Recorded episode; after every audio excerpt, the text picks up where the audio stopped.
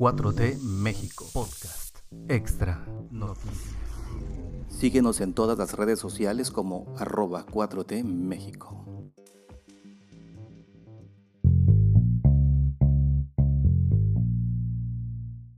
Jueves 27 de enero de 2022, este podcast 4T México Noticias es para empezar el día con las buenas noticias o las malas noticias o las verdaderas noticias. Aquí estamos para esto y recuerden suscribirse aquí mediante Spotify o cualquier lugar donde escuchen sus podcasts para que se los lleven, para que lo escuchen en su casa, para que los descarguen y lo lleven en su auto, etcétera, etcétera. Un día como hoy, 27 de enero, pero de 1881, murió el historiador, geógrafo y político Manuel Orozco Iberra. Sus trabajos sobre la etnografía, la geografía y la historia antigua de México son de las mejores obras de su tiempo. Yo soy Mario Alfonso y las noticias para hoy son... AMLO les cierra la puerta a Salinas Pliego para compra de Banamex. Este magnate mexicano, Ricardo Salinas Pliego, quedó fuera de la lista de posibles compradores de Banamex luego de que el presidente López Obrador declarara que solo alguien que no tenga adeudos fiscales podrá adquirir el banco. En la conferencia matutina de ayer 26 de enero, el presidente fue cuestionado sobre el freno de la venta de Banamex por el juicio que mantiene abierto con la empresa Oceanografía. Al respecto, el presidente señaló que les interesa mucho la venta del banco y facilitarán los trámites para que proceda la transacción, pues ya se acabó el periodo en que los empresarios ganaban pues simpatías del gobierno federal con sobornos. Y en ese sentido, el presidente López Obrador enlistó algunas recomendaciones que le darán a su vez al banco Banamex para realizar la venta, entre las que se encuentra que el banco tenga una mayoría de accionistas mexicanos. Lo segundo es que quien tenga solvencia económica para respaldar a los clientes de Banamex, los actuales clientes y los futuros. Lo tercero es que no tengan adeudos fiscales con el SAT. Punto cuatro es que paguen los impuestos a México, a la hacienda pública, que no pase lo que sucedió cuando vendieron Banamex. Esto es lo que afirmó el presidente López Obrador y de acuerdo con el Servicio de Administración Tributaria, el SAT, el Grupo Electra, que es la propiedad de Ricardo Salinas Pliego, tiene un adeudo de 2.636 millones de pesos desde hace 15 años por conceptos de impuestos sobre la renta. Según el semanario Proceso, el adeudo fiscal del empresario mexicano asciende a 39 mil millones de pesos. Así es que si Ricardo Salinas Pliego tenía en mente poder siquiera comprar el banco, licitar o estar presente en la lista de los posibles compradores del banco, ya no la tiene. Y si quiere, tendría que pagar sus impuestos. Así es que esos tweets que lanzó que decía, ¿cuánto quieres por tu changarro? Mm, dan pena. O quizás ya los borró. La Comisión Federal de Electricidad responde a empresarios. Sus argumentos son falsos y propaganda contra la reforma energética. La Coparmex, que es la Confederación Patronal de la República Mexicana, aseveró que la reforma energética impulsada por el gobierno del presidente Andrés Manuel López Obrador atenta contra el medio ambiente. Luego de que la Coparmex y la Asociación Mexicana de la Industria Automotriz eh, aseguraron que la reforma energética incumpliría los acuerdos internacionales en materia de energías renovables, pues la CFE respondió y dijo que estas posturas pues son falaces. Las palabras de los detractores de la reforma son parte de una propaganda negativa y están cargadas de falsedad. México alcanzará las metas internacionales para generar energía limpia, no solo como un compromiso con organismos extranjeros, sino fundamentalmente para fortalecer la luz más limpia posible a los precios más accesibles para los habitantes del país. Además, de acuerdo con los datos de la Comisión Federal de Electricidad, eh, que dice que es el participante que en el 2021 inyectó más energía limpia a la red eléctrica con un 55%. Así es que la dependencia indicó que la idea no es desaparecer las energías limpias en México, sino que la CFE lidere la transición para establecer políticas públicas. AMLO habla sobre oceanografía y dice, estamos saliendo del fango de la política neoliberal del pillaje. Acerca del freno de la histórica venta de Banamex por su proceso con la empresa naviera Oceanografía, el presidente Andrés Manuel López Obrador aseveró que México está saliendo del fango de la política neoliberal del pillaje representado en la firma. Oceanografía que fue una empresa predilecta de los gobiernos de Vicente Fox y Felipe Calderón, que le entregaron muchísimos contratos, aseguró el presidente López Obrador en la mañanera. Estamos saliendo del pantano, del fango de la política neoliberal o de pillaje. Ya como complemento, el dueño de Oceanografía regalaba relojes, ya lo dije una vez aquí, de un millón de dólares mandaba hacer series especiales. Cuando los 200 años de independencia, una serie conmemorativa a una fábrica de relojes de los más famosos salía hasta en las revistas de los artículos de lujo cuando la frivolidad predominaba. El presidente consideró que ahora en el país hay una mesura. Cuando antes eh, el dispendio de empresas como esta, Oceanografía, era más normal e incluso el gobierno federal incurría en extravagancias como la compra de un avión presidencial de lujo. Pero así era la élite en ese entonces. México era de las ciudades, la capital, la Ciudad de México, capital de nuestra república, en donde más se vendían artículos de lujo en el mundo, un derroche era la élite de la extravagancia. El caso Oceanografía ilustra el dispendio de los sexenios de Fox y Calderón. Ambos mandatarios, eh, dimanados del Partido Acción Nacional, argumentó el presidente Obrador en uno de sus libros que aprovechó para exponer en la conferencia matutina. Oceanografía ganó alrededor de 160 licitaciones durante los mandatos de estos dos panistas, con ingresos de cerca de 3 mil millones de dólares. Además, el socio mayoritario, Amado Yáñez, fomentó el lujo mediante el obsequio de relojes junto con una vida de excesos como viajes en yates. El presidente López Obrador también acusó a la élite mexicana de ostentar yates de hasta 250 millones de dólares. Ebrard, Marcelo Ebrard, arremete contra demasiadas narcoseries por manchar la imagen de México y afectar el turismo. El secretario de Relaciones Exteriores criticó que exista una oferta tan amplia de narcoseries ya que dan mala imagen al país y a naciones como Colombia.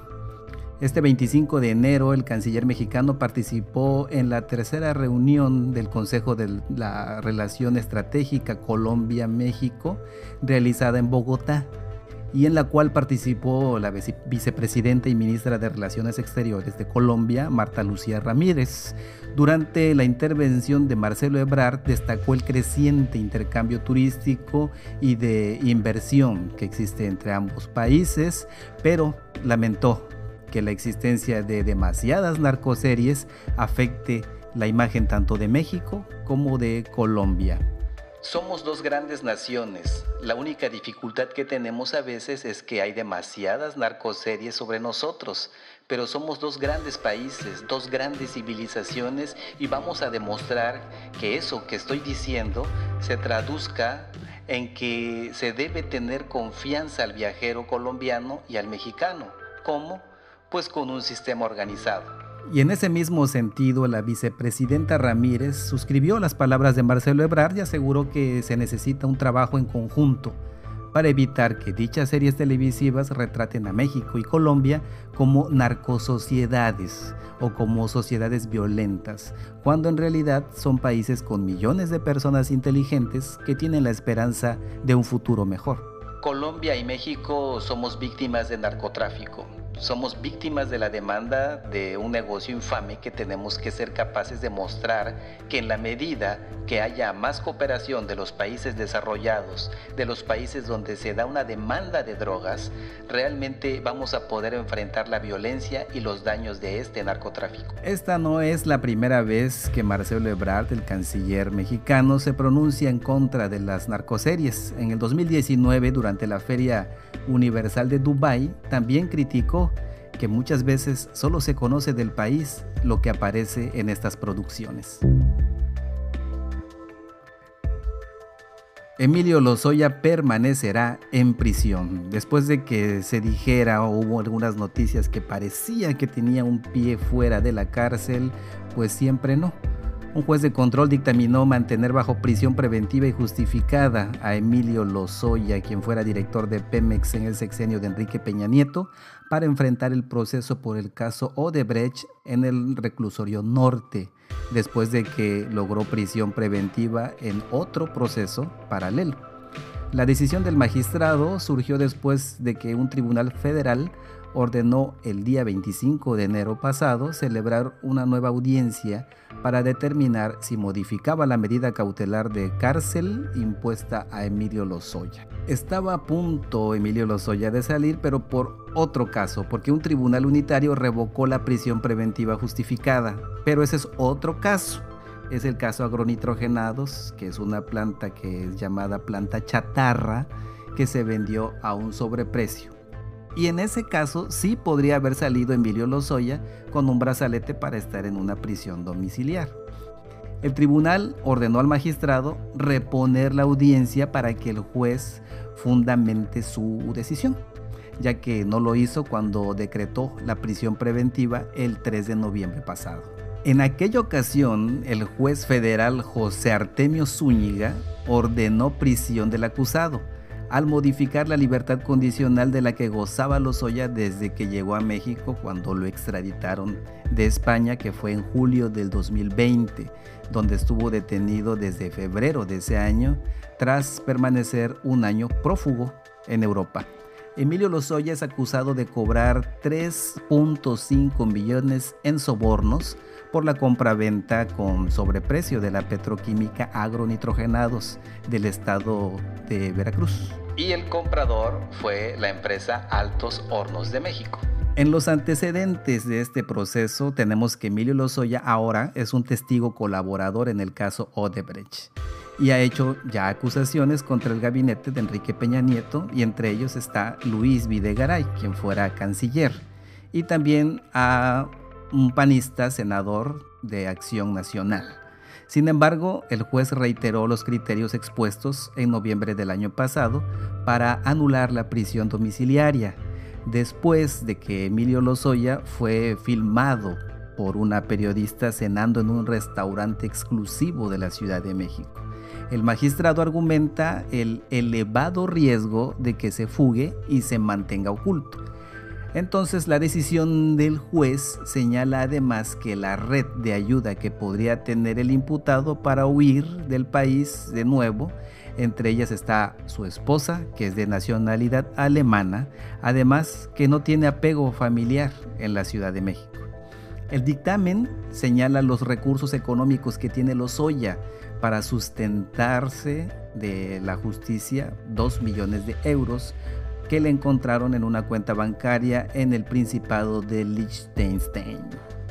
Emilio Lozoya ofrece la reparación de los daños que según su defensa asciende a 3.4 millones de dólares en el caso agronitrogenados y 1.6 millones de dólares en el caso Odebrecht y en total suman 5 millones de dólares.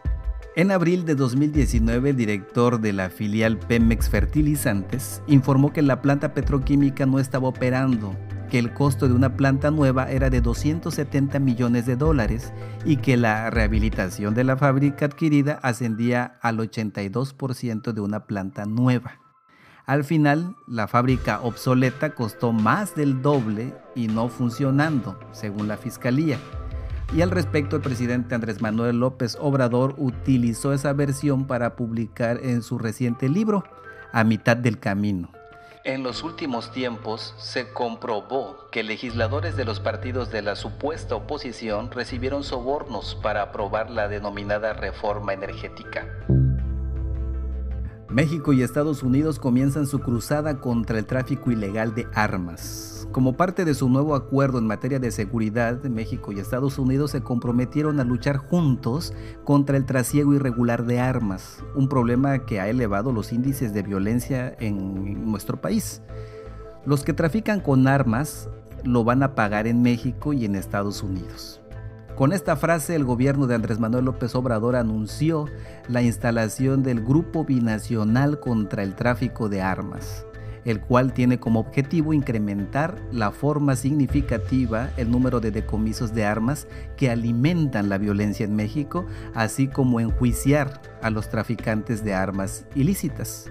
El embajador estadounidense Ken Salazar reconoció que para su país es fundamental acabar con este problema, porque si no tenemos una sociedad donde el pueblo pueda vivir sin miedo, no puede el pueblo vivir en libertad.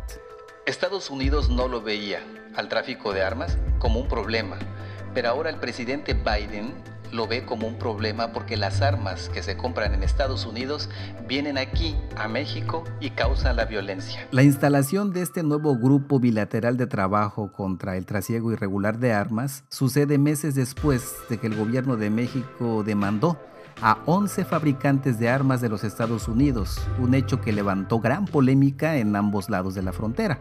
La demanda fue impulsada desde las altas esferas de la administración del presidente Andrés Manuel López Obrador, particularmente por el canciller mexicano Marcelo Ebrard, quien fue nombrado persona del año 2021 por la Asociación de Control de Armas de Estados Unidos gracias a esta acción. Esta lucha del gobierno mexicano con el presidente López Obrador y el canciller Marcelo Ebrard ha trascendido y llegado hasta la Organización de las Naciones Unidas. En diciembre pasado, este organismo aprobó la resolución propuesta por el país latinoamericano para mermar este problema del tráfico ilegal de armas. Estas son todas las noticias que tenemos para el día de hoy, jueves 27 de enero, que rápido se va el tiempo. Amigas y amigos, por favor compartan este podcast, por favor escúchenlo, reproduzcanlo, compártanlo, vayan a las redes sociales, escríbanos por allá en 4T México, en Facebook, en Instagram, en Twitter, en todos lados. Inclusive si quieren mandarnos un correo electrónico es 4tmexico.gmail.com y muchas gracias por escucharlos. Nos vemos el día de mañana con más noticias que son de verdad. Este podcast fue publicado por 4T México. Producido por Mario Alfonso. No olvides seguirnos en todas las redes sociales como arroba 4T México.